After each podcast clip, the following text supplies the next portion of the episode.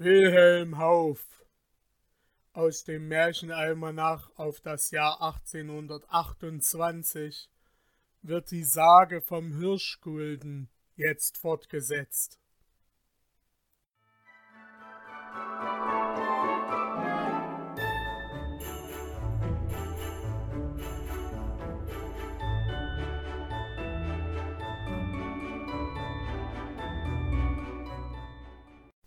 Es war ein schöner Frühlingsmorgen, als beinahe in demselben Augenblick die drei Brüder von drei Burgen dort zusammenkamen. Ei, sieh da! rief der kleine Schalk. Das trifft sich ordentlich. Ich bin mit Schlag sieben Uhr in Schalksberg weggeritten. Ich auch. Und ich antworteten die Brüder vom Hirschberg und von Zollern. Nun, da muss der Teich hier gerade in der Mitte liegen, fuhr der Kleine fort. Es ist ein schönes Wetter. Ja, und eben darum habe ich euch hierher beschieden. Ich weiß, ihr seid beide große Freunde vom Fischen, und ob ich gleich auch zuweilen gerne die Angel auswerfe, so hat doch der Weiher Fische genug für drei Schlösser. Und an seinen Ufern ist Platz genug für unserer drei, selbst wenn wir alle auf einmal zu angeln kämen. Darum will ich von heute an, dass dieses Wasser Gemeingut für uns sei, und jeder von euch soll gleiche Rechte daran haben wie ich. Ei, der Herr Bruder ist ja gewaltig gnädig gesinnt, sprach der kleine Schalk mit höhnischem Lächeln. Gibt uns wahrhaftig sechs Morgen Wasser und ein paar hundert Fischlein. Nu, und was werden wir dagegen geben müssen? Denn umsonst ist er tot. Umsonst sollte ihn haben, sagte Kuno gerührt. Ach, ich möchte euch ja nur zuweilen an diesem Teich sehen und sprechen. Sind wir doch eines Vaters Söhne? Nein, erwiderte der vom Schalksberg, das ginge schon nicht, denn es ist nichts Einfältigeres, als in Gesellschaft zu fischen. Es verjagt immer einer dem andern die Fische. Wollen wir aber Tage ausmachen, etwa Montag und Donnerstag du Kuno, Dienstag und Freitag Wolf, Mittwoch und Sonnabend ich, so ist es mir ganz recht. Mir nicht einmal dann, rief der finstere Wolf. Geschenkt will ich nichts haben und will auch mit niemand teilen. Du hast recht, Kuno, dass du uns den Weiher anbietest denn wir haben eigentlich alle drei gleichen Anteil daran. Aber lasset uns darum würfeln, wer ihn in Zukunft besitzen soll. Werde ich glücklicher sein als ihr, so könnt ihr immer bei mir anfragen, ob ihr fischen dürfet. Ich würfle nie, entgegnete Kuno, traurig über die Verstocktheit seiner Brüder. Ja, freilich, lachte der kleine Schalk. Er ist ja gar fromm und gottesfürchtig, der Herr Bruder, und hält das Würfelspiel für eine Todsünde. Aber ich will euch was anderes vorschlagen, woran sich der frömmste Klausner nicht schämen dürfte.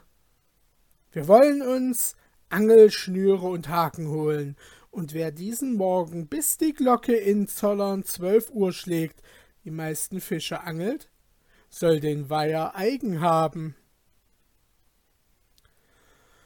Ich bin eigentlich ein Tor, sagte Kuno, um das noch zu kämpfen, was mir mit Recht als Erbe zugehört. Aber damit ihr sehet, dass es mir mit der Teilung ernst war, will ich mein Fischgeräte holen.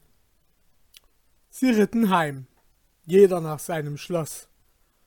Die Zwillinge schickten in aller Eile ihre Diener aus, ließen alle alten Steine aufheben, um Würmer zur Lockspeise für die Fische im Teich zu finden.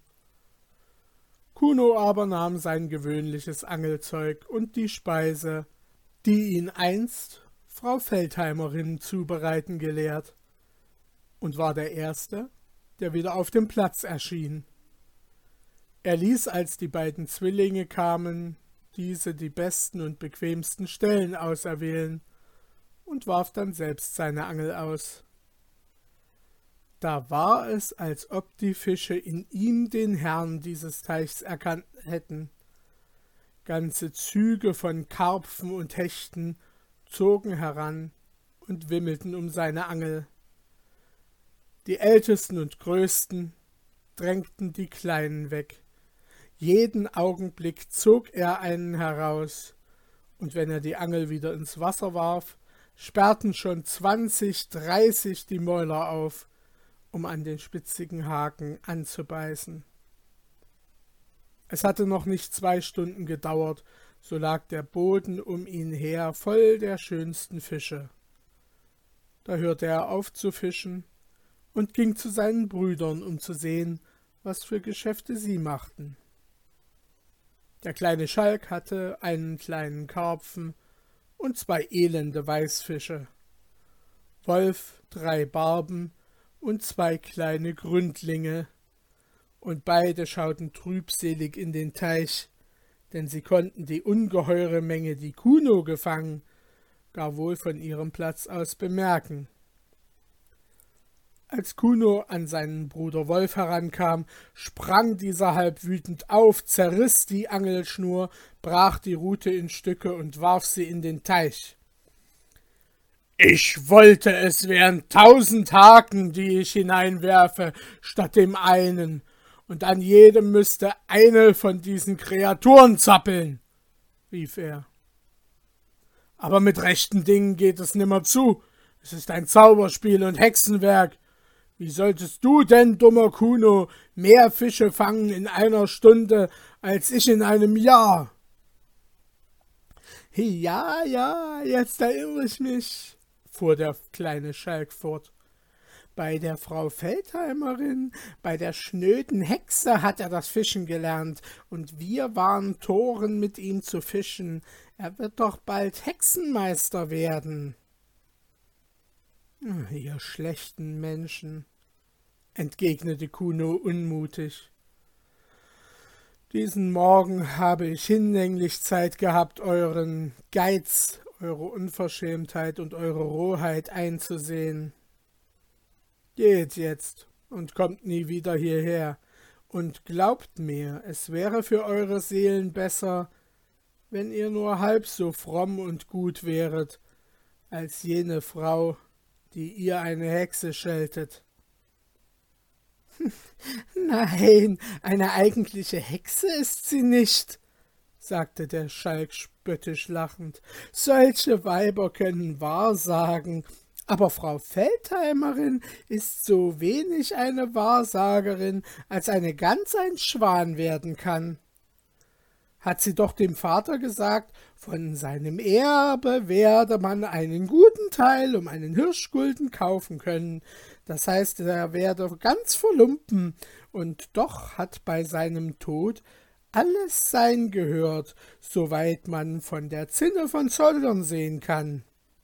Geh, geh, Frau Feldheimerin ist nichts als ein törichtes altes Weib, und du, der dumme Kuno. Nach diesen Worten entfernte sich der Kleine eilig, denn er fürchtete den starken Arm seines Bruders. Und Wolf folgte ihm, indem er alle Flüche hersagte, die er von seinem Vater gelernt hatte. In tiefster Seele betrübt ging Kuno nach Hause, denn er sah jetzt deutlich, dass seine Brüder nie mehr mit ihm sich vertragen wollten. Er nahm sich auch ihre harten Worte so sehr zu Herzen, dass er des andern Tags sehr krank wurde. Und nur der Trost des würdigen Pater Joseph und die kräftigen Tränklein der Frau Feldheimerin retteten ihn vom Tode. Als aber seine Brüder erfuhren, dass ihr Bruder Kuno schwer da niederliege, hielten sie ein fröhliches Bankett. und im Weinmut sagten sie sich zu, wenn der dumme Kuno sterbe, so solle der, welcher es zuerst erfahre, alle Kanonen lösen, um es dem anderen anzuzeigen. Und wer zuerst kanoniere, solle das beste Fass Wein aus Kunos Keller vorwegnehmen dürfen. Wolf ließ nun von da an immer einen Diener in der Nähe von Hirschberg Wache halten. Und der kleine Schalk bestach sogar einen Diener Kunos mit vielem Geld, damit er es ihm schnell anzeige, wenn sein Herr in den letzten Zügen liege. Dieser Knecht aber war seinem milden und frommen Herrn mehr zugetan als dem bösen Grafen von Schalksberg. Er fragte also eines Abends Frau Feldheimerin teilnehmend nach dem Befinden seines Herrn. Und als diese sagte, dass es ganz gut mit ihm stehe, erzählte er ihr den Anschlag der beiden Brüder und dass sie Freudenschüsse tun wollen auf des Grafen Kunos Tod. Darüber ergrimmte die Alte sehr. Sie erzählte es flugs wieder dem Grafen, und als dieser an eine so große Lieblosigkeit seiner Brüder nicht glauben wollte, so riet sie ihm, er solle die Probe machen und aussprengen lassen, er sei tot. So werde man bald hören, ob sie kanonieren oder nicht. Der Graf ließ den Diener, den sein Bruder bestochen, vor sich kommen befragte ihn nochmals und befahl ihm nach Schalksberg zu reiten und sein nahes Ende zu verkünden. Als nun der Knecht eilends den Hirschberg herabritt, sah ihn der Diener des Grafen Wolf von Zollern, hielt ihn an und fragte, wohin er so eilends zu reiten willens sei. Ach, antwortete dieser, mein armer Herr wird diesen Abend nicht überleben. Sie haben ihn alle aufgegeben. So, ist's um diese Zeit?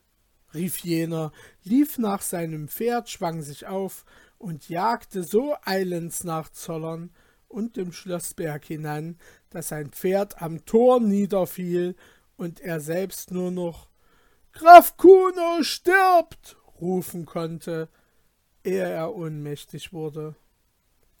Da donnerten die Kanonen von Hohenzollern herab, Graf Wolf freute sich mit seiner Mutter über das gute Fass Wein und das Erbe, den Teich, über den Schmuck und den starken Widerhall, den seine Kanonen gaben. Aber was er für Widerhall gehalten, waren die Kanonen von Schalksberg, und Wolf sagte lächelnd zu seiner Mutter So hat der Kleine auch einen Spion gehabt, und wir müssen auch den Wein gleich teilen wie das übrige Erbe. Dann aber saß er zu Pferd, denn er arg wohnte, der kleine Schalk möchte ihm zuvorkommen und vielleicht einige Kostbarkeiten des Verstorbenen wegnehmen, ehe er käme. Aber am Fischteich begegneten sich die beiden Brüder, und jeder errötete vor dem anderen, weil beide zuerst nach Hirschberg hatten kommen wollen. Von Kuno sprachen sie kein Wort, als sie zusammen ihren Weg fortsetzten, sondern sie berieten sich brüderlich, wie man es in Zukunft halten wolle und wem Hirschberg gehören solle. Wie sie aber über die Zugbrücke und in den Schlosshof ritten, da schaute ihr Bruder wohlbehalten und gesund zum Fenster heraus. Aber Zorn und Unmut sprühten aus seinen Blicken. Die Brüder erschraken sehr, als sie ihn sahen, hielten ihn anfänglich für ein Gespenst und bekreuzten sich. Als sie aber sahen, dass er noch Fleisch und Blut habe, rief Wolf Ei, so wollte ich doch. Dummes Zeug, ich glaubte, du wärst gestorben. Nun, aufgeschoben ist nicht aufgehoben, sagte der Kleine, der mit giftigen Blicken nach seinem Bruder hinaufschaute. Dieser aber sprach mit donnernder Stimme Von dieser Stunde an sind alle Bande der Verwandtschaft zwischen uns los und ledig. Ich habe eure Freudenschüsse wohl vernommen, aber sehe zu, auch ich habe fünf Feldschlangen hier auf dem Hof stehen und habe sie euch zu Ehren scharf laden lassen. Machet, dass ihr aus dem Bereich meiner Kugeln kommt, oder ihr sollt erfahren, wie man auf Hirschberg schießt. Sie ließen es sich nicht zweimal sagen, denn sie sahen ihm an, wie ernst es ihm war. Sie gaben also ihren Pferden die Sporen und hielten einen Wettlauf den Berg hinunter, und ihr Bruder schoss eine Stückkugel hinter ihnen her, die über ihren Köpfen hinwegsauste, dass sie beide zugleich eine tiefe und höfliche Verbeugung machten. Er wollte sie aber nur schrecken und nicht verwunden. Warum hast du denn geschossen? fragte der kleine Schalk unmutig. Du Tor! Ich schoss nur, weil ich dich hörte. Im Gegenteil, frag nur die Mutter, erwiderte Wolf. Du warst es, der zuerst schoss, und du hast diese Schande über uns gebracht, kleiner Dachs.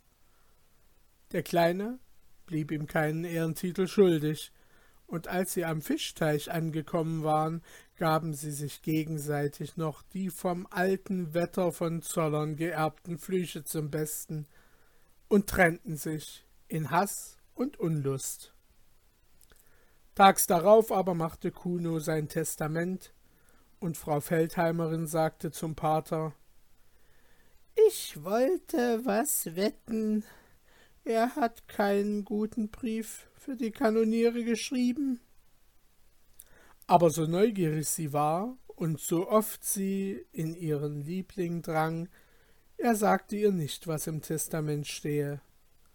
Und sie erfuhr es auch nimmer, denn ein Jahr nachher verschied die gute Frau, und ihre Salben und Tränklein halfen ihr nicht, denn sie starb an keiner Krankheit, sondern am 98. Jahr, das auch einen ganz gesunden Menschen endlich unter den Boden bringen kann. Graf Kuno ließ sie bestatten, als ob sie nicht eine arme Frau, sondern seine Mutter gewesen wäre, und es kam ihm nachher noch viel einsamer vor auf seinem Schloss, besonders da der Pater Joseph der Frau Feldheimerin bald folgte. Doch diese Einsamkeit führte er nicht sehr lange.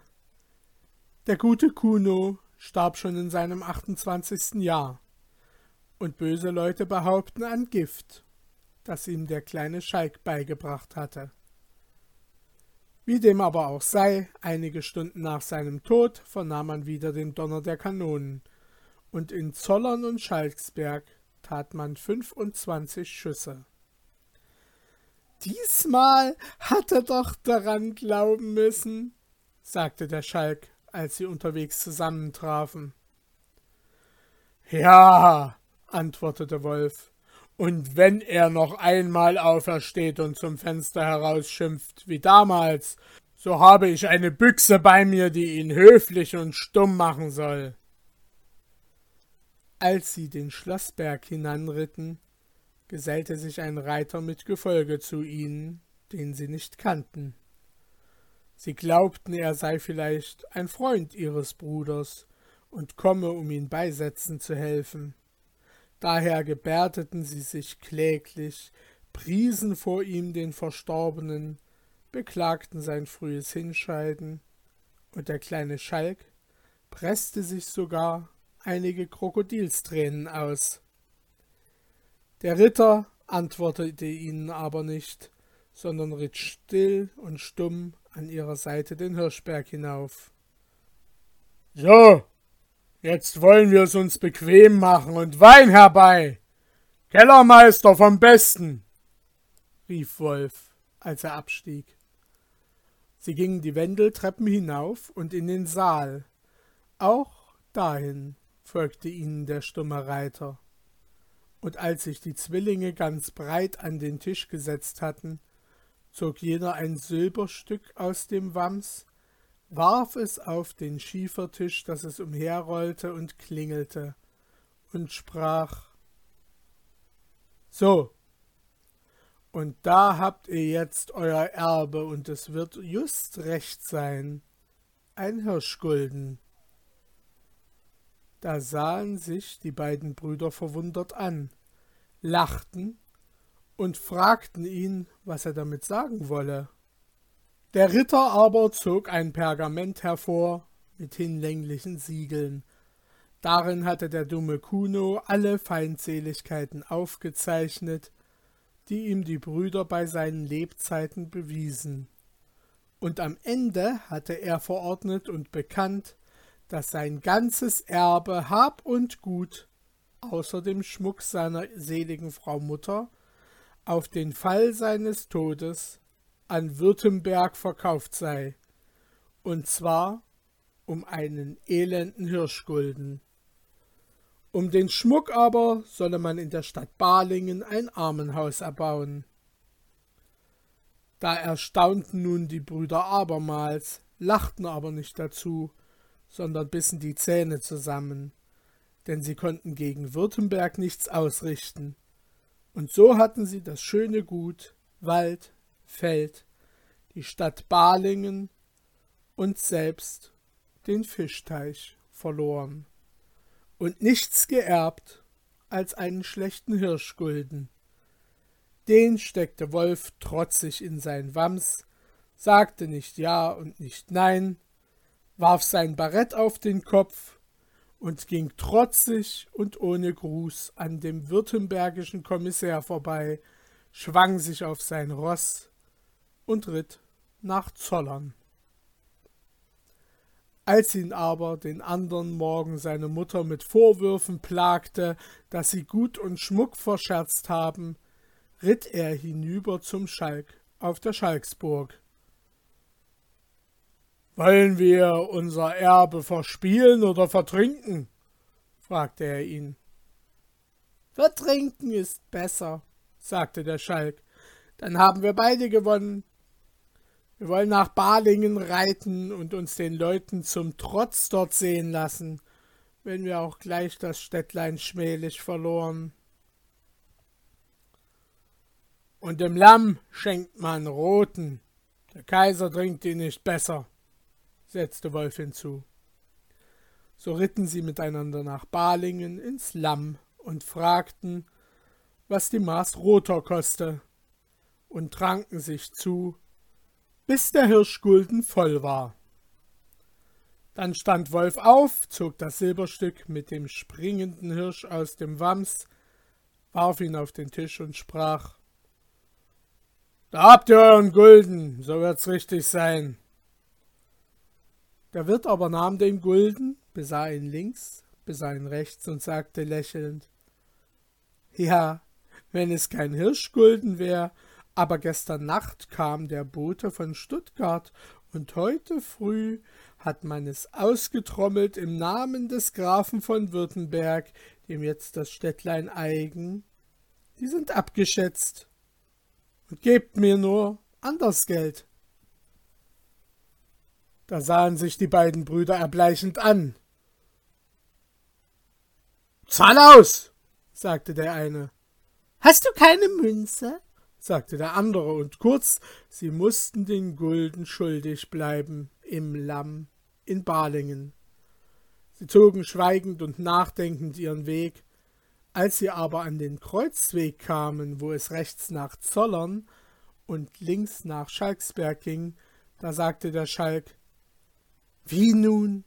Jetzt haben wir sogar weniger geerbt als gar nichts. Und der Wein war überdies schlecht. Jawohl, erwiderte sein Bruder. Aber was die Feldheimerin sagte, ist doch eingetroffen. Seht zu, wie viel von seinem Erbe übrig bleiben wird, um einen Hirschgulden. Jetzt haben wir nicht einmal ein Maß Wein dafür kaufen können. Weiß schon, antwortete der von Schalksburg. Dummes Zeug, sagte der Zollern und ritt zerfallen mit sich und der Welt seinem Schloss zu. Und das ist die Sage vom Hirschgulden, endete der Zirkelschmied. Und wahr soll sie sein.